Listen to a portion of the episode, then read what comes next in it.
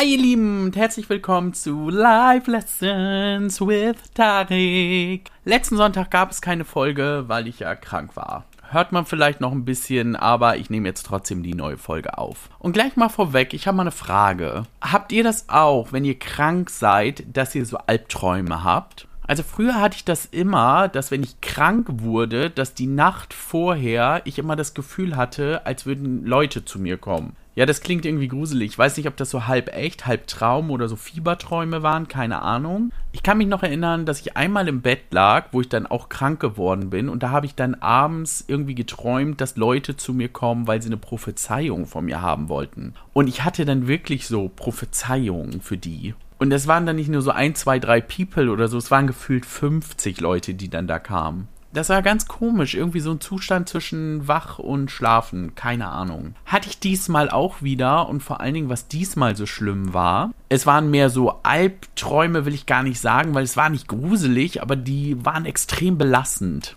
Und die fühlten sich auch so lang an. Sonst hat man ja einen Albtraum, so fühlt sich an, so drei Sekunden, wachst auf, bist so voll so, ah, oh, was habe ich da geträumt? Aber das war so richtig so voll lange gefühlt. Also ich habe zum Beispiel von der Arbeit geträumt und da war so eine beschissene Aufgabe und das haben wir nachher hingekriegt, aber wir hatten immer so ein bisschen die Befürchtung, dass das nachher nicht richtig geklappt hat. Und ich habe jetzt geträumt, dass das nicht geklappt hat und dass ich jeden Fall manuell anfassen musste, um den nachzupflegen. Und das war nicht so, dass ich im Nachhinein gedacht habe, so, oh, du hattest 100 Fälle, das war voll schlimm, sondern ich habe da wirklich so um die 100 Fälle bearbeitet, keine Ahnung, und ich habe wirklich geträumt, als würde ich das machen. Also es fühlte sich an, als würde ich wirklich bei der Arbeit sitzen und die Zeit verging auch in dem Maße. Das war richtig spooky. Keine Ahnung, kennt ihr das auch? Was ich auch immer habe, wenn ich krank bin, ist, dann bin ich ganz nah am Wasser gebaut. Also dann könnte ich wegen jedem kleinen Scheiß könnte ich heulen. Also auch wenn mein Mann zum Beispiel im Spaß was zu mir sagt, ey, dann brechen die Dämme, ne? Dann bin ich richtig so, oh, wie konntest du das sagen? Obwohl das dann nur ein Spaß war. Keine Ahnung, volles Mimöschen. Egal, gut, ich wollte euch hier nicht so viel über die Krankheit erzählen,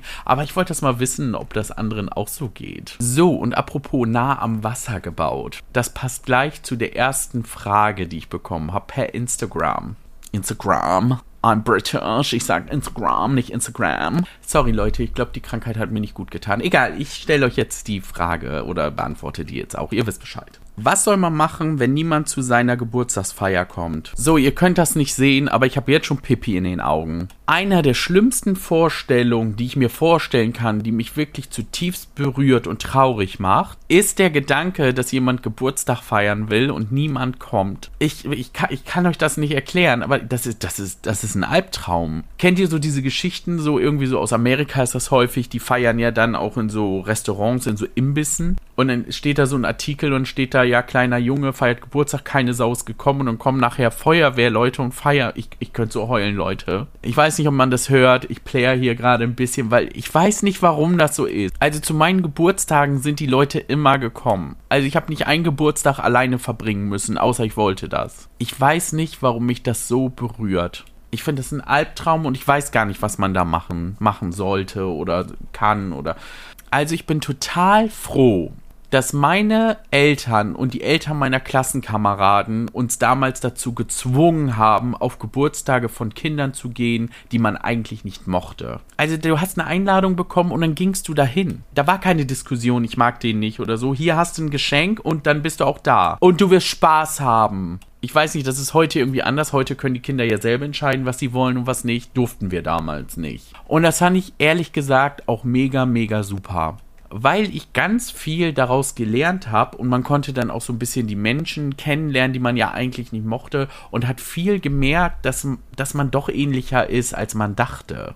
Also ich kann mich wirklich an keinen Geburtstag erinnern, auf den ich gezwungen wurde zu gehen und der mir dann überhaupt keinen Spaß gemacht hat. Jetzt bin ich mir natürlich auch nicht so ganz sicher, ähm, worauf diese Frage abzielt. Also ist wirklich eine Geburtstagsfeier gemeint, du sitzt da und wartet und es kommt keiner? Oder haben alle Leute im Voraus schon abgesagt? Kann ja auch mal sein, dass einfach die Leute an dem Tag keine Zeit haben. Herzlichen Glückwunsch an alle nachträglich, die am 24. Dezember Geburtstag haben. Ihr kennt das. Am 24. Dezember werden wohl die wenigsten Besuch bekommen, um Geburtstag zu feiern. Oder auch die Leute, die dann Silvester noch Geburtstag haben oder 1. Januar. Ja, das geht gar nicht. Aber wie gesagt, ich glaube, da kann man gar nicht so einen richtigen Rat geben, weil das ist einfach verletzend und ich finde, das muss man dann so annehmen. Und ich finde, dann darf man auch einfach traurig sein und wütend sein und enttäuscht sein und die ganze Welt verfluchen. Aber ich würde auch immer sagen, mach das Beste aus dem Tag. Das Gute ist ja, wenn man keinen Besuch bekommt, kann man tun und lassen, was man möchte. Deswegen bekomme ich auch nicht so gerne Besuch, weil ich fühle mich dann immer in meiner Freiheit ein bisschen eingeschränkt. Also schnapp dir den Kuchen, schnapp dir die Süßigkeiten, die Knabbereien, scheiß auf alles, stopf dich voll, bis dir schlecht ist. Hau dich vor Netflix, Disney Plus, Amazon Prime, ich weiß nicht, wie sie heißen. Guck dir einfach eine Serie an, die du super geil findest oder schon immer sehen wolltest. Natürlich auch Filme, muss ja nicht immer eine Serie sein. Ich werde wäre dann so ein Binge-Watcher, der dann den ganzen Tag die Serie guckt, sich was bei McDonalds bestellt und vielleicht auch ein ganzes Glas Nutella essen würde.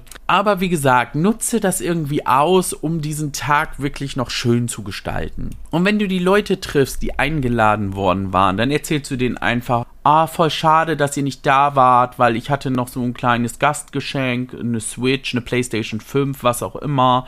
Aber ähm, ja, die habe ich alle wieder zurückgegeben. Irgendwie sowas behaupten und die anderen irgendwie so, oh, scheiße, dass er nicht hingegangen ist oder so. Keine Ahnung. Sorry Leute, ich mache mich darüber so ein bisschen lustig, weil wirklich das ist ein ganz, ganz ernstes Thema und ich finde, kein Mensch in dieser Welt hat verdient, dass es so behandelt wird. Und wenn mir mal jemand erzählt, mein Kind hat Geburtstag und es kommt niemand, alle haben die Einladung abgelehnt, dann komme ich. Und ich bringe so viele Geschenke mit, dass es völlig übertrieben wäre. Nur damit dieses Kind an seinem Geburtstag nicht traurig sein muss. Ich hoffe nicht, dass ich das jemals miterleben muss, weil ich würde den halben Tag heulen.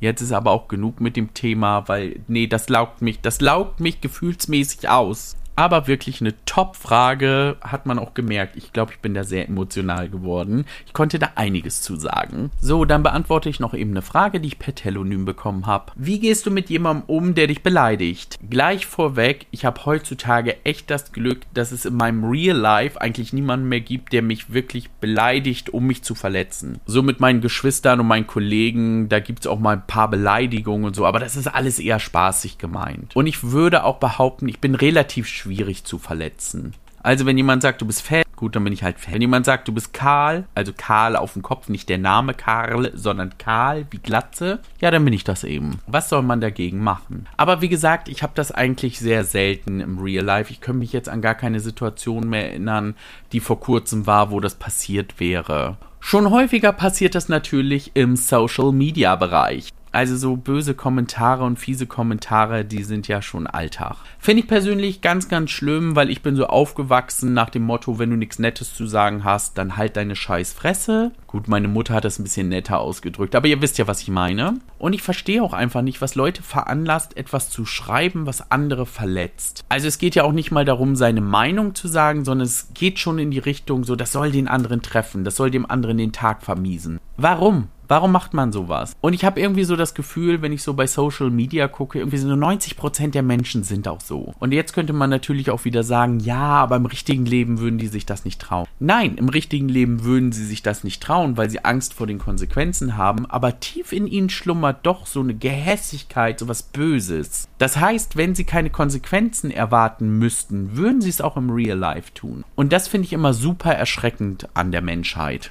Also ich will auch nicht sagen, dass ich nicht mal unbedacht irgendwas gesagt habe, was jemand anderen verletzt oder beleidigt hat. Gerade auch wenn ich sauer bin. Wenn ich angepisst bin, dann will ich den anderen auch verletzen. So richtig schön in die Wunde rein. Ja, finde ich irgendwas, was den anderen richtig zerstört. Aber wie gesagt, nur gegenüber Menschen, die fies zu mir waren. Also die, die mir einen Anlass geben, dass ich auch so reagieren dürfte. Aber ich würde niemals durch die Stadt gehen und wenn ich jetzt jemanden sehe, der zum Beispiel so ein bisschen so aussieht, was ich nicht gut finde, muss ja auch nicht sein, dass alle das schlimm finden. Ich persönlich denke jetzt so, hm, finde ich nicht so dolle. Dann würde ich auch nie auf die Idee kommen, das irgendwie zu Freunden zu sagen, in der Lautstärke, dass andere das mitbekommen. Also nichts gegen Lästern hinter verschlossenen Türen mit Kollegen und Freunden und Familie. Ich finde, das muss man manchmal auch einfach machen. Das ist auch ein tolles Gefühl. Aber wie gesagt, es darf niemals bösartig werden. Man darf keine Gerüchte in die Welt setzen, die anderen schaden könnten. Und vor allen Dingen, es die Leute nicht wissen lassen. Wenn mich etwas richtig stört an einer Person, dann sage ich ihr das. Nämlich dann, wenn es mein eigenes Leben beeinflusst. Aber sonst halte ich einfach gepflegt meinen Mund. Warum auch? Was kann ich mir davon kaufen, dass der andere sich schlecht fühlt? Nix, nada.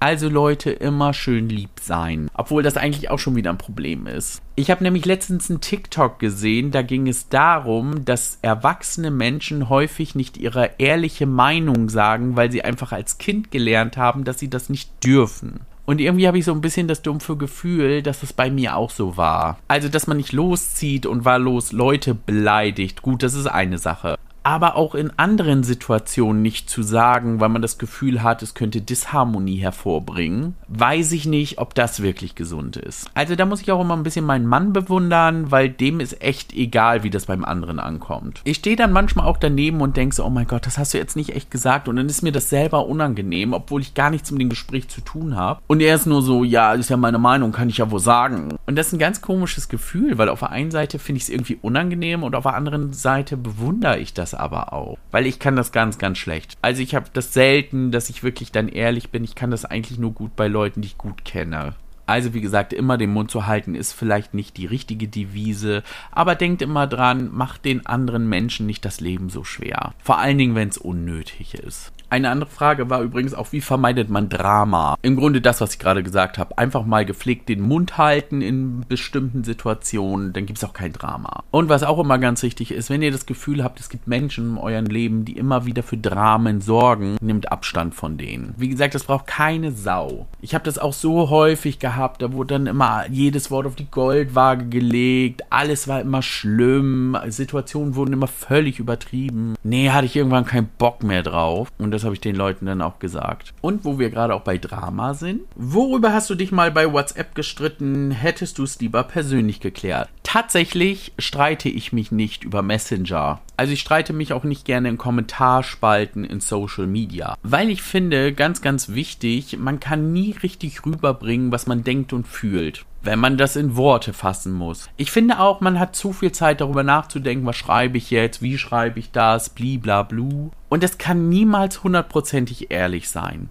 als wenn man seinem Gegenüber Dinge direkt ins Gesicht sagt. Also ich kann das auch wirklich nur jedem empfehlen, macht das persönlich. Also auch am besten nicht telefonisch, sondern wirklich face to face. Kommt natürlich immer so ein bisschen drauf an, wie nah man der Person steht, mit der man das hat. Umso näher, desto wichtiger ist es, das Face-to-Face -face zu machen. Wenn das irgendwelche Bekannten sind, die unnötigerweise Drama machen, dann ruft er eben an und sagt, ey, weißt du was, habe ich keinen Bock drauf, ist jetzt auch erledigt. Damals als junger Mensch habe ich das wohl auch mal gemacht. Wir hatten ja damals sogar nur SMS. Also das kostete auch jedes Mal was, wenn wir eine Nachricht verschickt haben und mussten genau überlegen, was da drinne steht, weil du hattest auch nicht unendlich Zeichen. Ja, WhatsApp ebnet natürlich auch ein bisschen den Weg, kannst ganze Romane reinschreiben. Oder was ich fast noch schlimmer finde, ist Sprachnachrichten. Leute, gerade wenn das ein ernstes Thema ist, habe ich doch keinen Bock, mir irgendwie so eine 5-Minuten-Sprachnachricht reinzuziehen. Und wenn du die anhörst, überlegst du schon die ganze Zeit auch, was sagst du dazu, bliblablu, und dann wirst du auch immer saurer während dieser Sprachnachricht und nach 5 Minuten haust du eine Nachricht raus. Die ist fernab von Gut und Böse und verursacht nur noch mehr Ärger. Übrigens habe ich heute noch gelesen, das galt zwar für Beziehungen, aber passt ja auch bei Freundschaften und Bekanntschaften. Es ist überhaupt nicht schlimm, manche Themen auch einfach unter den Tisch fallen zu lassen. Also so manchmal wegen Lappalien oder so, da musst du echt überlegen, macht das Sinn, das jetzt auszudiskutieren oder sagt man der anderen Person einfach, lass uns da nicht mehr drüber reden, Sache erledigt. Und dann geht unser Leben weiter. So oder so, zwischenmenschliche Beziehungen sind immer irgendwie schwierig. Deswegen genieße ich sehr gerne sehr viel Zeit auch mal nur für mich. Und mit den Jahren habe ich auch gelernt, mir diese Zeit einzufordern. Zum Beispiel weiß ich noch, als ich damals mit meinem Mann zusammengezogen war, da war immer so ein bisschen das Problem, dass er am liebsten 24 Stunden rund um die Uhr mit mir Zeit verbracht hätte. Wenn ich aber von der Arbeit kam, dann brauchte ich eben ein bisschen Zeit, um runterzukommen. Und dann war das echt anfangs so, die Tür ging auf und er kam mir entgegen und bevor er Hallo sagte, hatte er schon wieder irgendeine Aufgabe, bla bla bla und laberte mich voll. Und da habe ich dann auch mal irgendwann zu ihm gesagt, oh, weißt du was, wenn ich nach Hause komme, ich brauche eben eine halbe Stunde für mich. War natürlich auch erstmal Diskussion und ja, willst keine Zeit mit mir verbringen? Nein, es war einfach nur super anstrengend für mich, direkt nach der Arbeit so empfangen zu werden. Und soll ich euch mal was sagen? Das habe ich ein paar Wochen gemacht und irgendwann habe ich gemerkt, du brauchst diese halbe Stunde gar nicht. Also nicht immer. Und dann hat man ein gesundes Mittelmaß gefunden. Also zusammengefasst, äußert eure Bedürfnisse und die müssen ja auch nie in Stein gemeißelt sein. Wenn ich heute sage, ich brauche Zeit für mich, heißt das nicht unbedingt, dass ich nächste Woche immer noch sage, ich brauche Zeit für mich. Mal so als ganz kleiner Tipp nebenbei. Und schon habt ihr wieder was gelernt. Und das am Ende der Folge. Ihr Lieben, vielen Dank, dass ihr mir wieder so lange zugehört habt. Und wir hören uns tatsächlich erst wieder im nächsten Jahr. Der nächste Sonntag ist nämlich der 1. Januar. Dann haben wir 2023. Weiß ich noch nicht, was ich davon halten soll, aber ist ja nun mal so. Also ihr Lieben, guten Rutsch, feiert schön und wir hören uns im nächsten Jahr. Ciao!